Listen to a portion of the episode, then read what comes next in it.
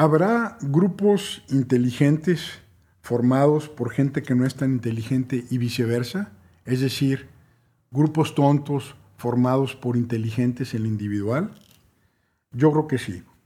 Eh, en el tema del grupo, la inteligencia adquiere una dimensión completamente diferente. Los procesos humanos en un grupo están influidos por propensiones inconscientes que refuerzan una especie de guiones preestablecidos. El equipo convive, se asienta en lo que pudiera llamarle una fijación de confort interaccional, donde sus integrantes rara vez se atreven a romper. Hagan de cuenta que hay como una especie de cohesión de grupo, una complicidad, aquí somos amigos, todos agarrados de la mano, y este instinto de conservación de tribu, que tiene su base en la psicología evolucionaria, eh, pues desincentiva la discusión honesta, excluye a nuevos integrantes, bloquea narrativas que se consideran disruptivas y bueno, de repente adicionalmente, en aras de reforzar eh, la cohesión de grupo, linchan algún chivo expiatorio eh, en la plaza pública, le dan sangre a los dioses, se hermanan y se afilian una vez más. Entonces, eh, hay, un tema donde la cohesión de grupo, si se continúa en ese vector unidimensional, eventualmente puede convertirse en algo nocivo. Eh, Nietzsche decía que la locura era mucho más común en grupos que en individuos. Eh, el chip borreguista, ese chip de estar con el clan, afecta a la lucidez individual o eh, la lucidez individual está afectada por el ánimo de la cohesión de grupo.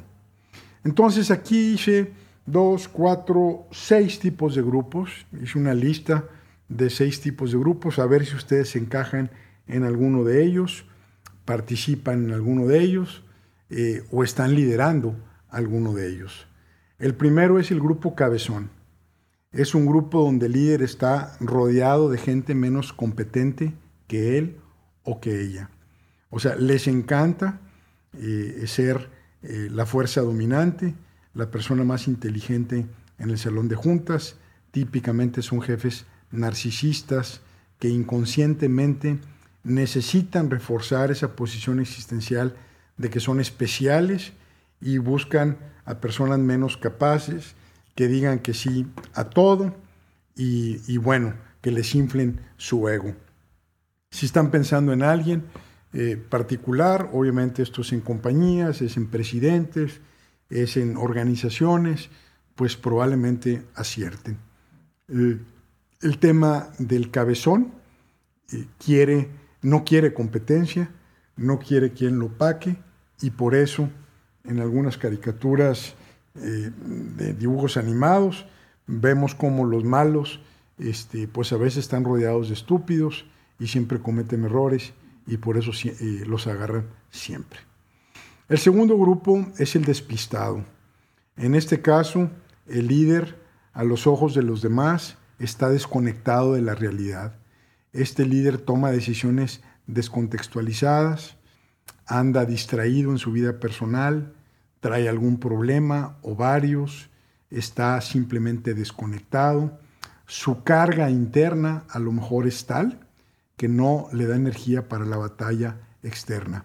Esto puede ocurrir cuando un líder lleva mucho tiempo en el puesto y no quiere, no sabe o no puede hacer nada diferente. También es común en fundadores de negocio a través del tiempo. Y los directivos o los miembros de su grupo hablan a sus espaldas, nadan de muertito y nada más están esperando su quincena. Es patético este, eh, pues esta situación, pero créanmelo que abundan. El tercer grupo es el promediado. Este grupo, como lo dice el nombre, eh, no toma riesgos ni produce nada innovador. En aras de la democracia excesiva, las decisiones se promedian, todo el mundo siente que contribuyó en algo, eh, nadie tiene espina dorsal, nadie toma riesgos y bueno, aquí este, pues no quieren complicar las conversaciones, no quieren que haya confrontación y terminan por no hacer nada. Es horrible estar en una junta donde nadie eh, se irrita, nadie se apasiona, nadie defiende, nadie le pega a la mesa, eh, eh, todo el mundo está en apatía.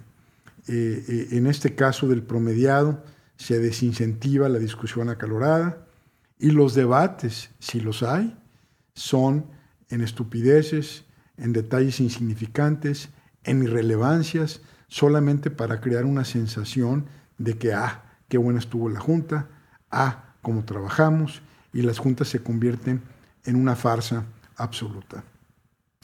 Del cabezón al despistado, al promediado, me paso al folia de, o la locura de dos, locura compartida, es un término francés que se extrae de la psicología, ocurre cuando hay una relación enfermiza entre el director general y su mano derecha, donde una creencia paranoica o distorsionada se contagia de un individuo a otro. Por eso es una locura de dos. El resultado es una pareja de líderes polarizados y desconectados de su entorno. Los demás solo ejecutan locura. Es muy común en las parejas también. ¿eh? Eh, eh, hay parejas que están tan embebidas en ellas mismas que practican esquemas de manipulación y chantaje entre ellas, que se van dominando una a la otra, la otra a la una, o los dos, y se van literalmente aislando de la realidad. Entonces se dan vuelo uno a otro, se alimentan, utilizan mucho el sesgo de confirmación y simplemente pues se convierte, como lo dice su nombre, en una locura compartida. El otro grupo, ya faltan dos, eh, el otro es el descabezado, este ya sea por aburrimiento o por cansancio, este, el líder simplemente eh, pues ya está en fase de retiro, eh, no lee los reportes que le da su gente, está en la distancia y realmente se convierte en un negocio ausente, en un negocio donde no hay la fuerza, eh, la motivación de algo. Entonces, eh, después del cabezón que predomina, el despistado que anda en la luna, el promediado que nada más quiere quedar bien con todos, el que está compartiendo una locura con otro y el, el descabezado que simplemente ya se venció. Voy a hablar cerrando del grupo exitoso, que espero que aquí estén ustedes, espero que aquí esté yo y, espero pues poder liderar grupos como estos. Es una eh, investigación de, pues, de grupos inteligentes eh, donde dice que tiene, eh, estos grupos tienen tres elementos. Número uno, interactúan más equitativamente en las discusiones y no están dominados por una o dos personas. Esto habla, pues, de que requiere de líderes confiados en ellos mismos, con un aplomo, con una instalación personal, con una especie como de eh, no tener complejos, típicamente pueden ser jefes pues que ya pasaron por mucho, maduros, terapiados o con disciplinas personales que les permiten ese grado de ecuanimidad, de escuchar y darle cancha a otros. Ese es uno de los elementos clave del grupo exitoso. El segundo es que los miembros tienen una alta habilidad para leer las emociones complejas de sus colegas. Esto es fascinante. Es como las neuronas espejo, eh, donde yo puedo sentir eh, lo que otra persona está sintiendo simplemente por mi lectura de sus emociones. Hay gente que es muy sensible a las emociones de otros y hay gente que es muy insensible. Eh, a veces puede ser un tema de propensión genética, a veces es un tema de propensión aprendida y a veces es un tema de salud emocional.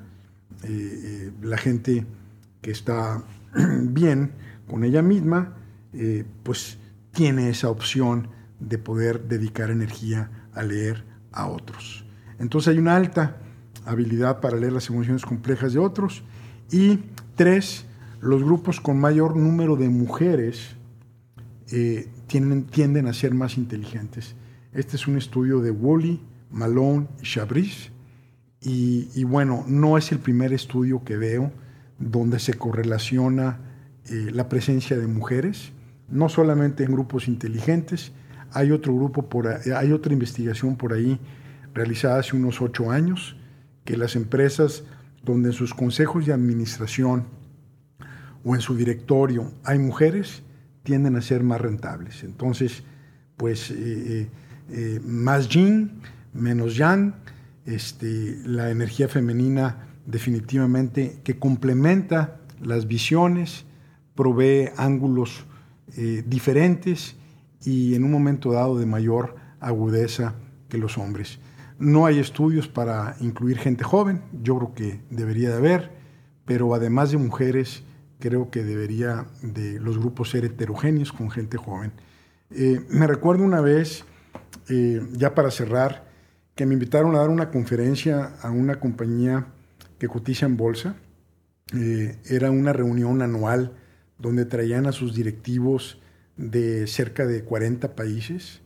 Eh, ahí nos encerraron en un, en un, salón grande y, bueno, lo primero que dije es, este, señores, eh, déjenme desviarme de la plática que les voy a dar en la conferencia el día hoy, de hoy y decirles que ustedes tienen un problema sistémico, profundo y una bomba de tiempo.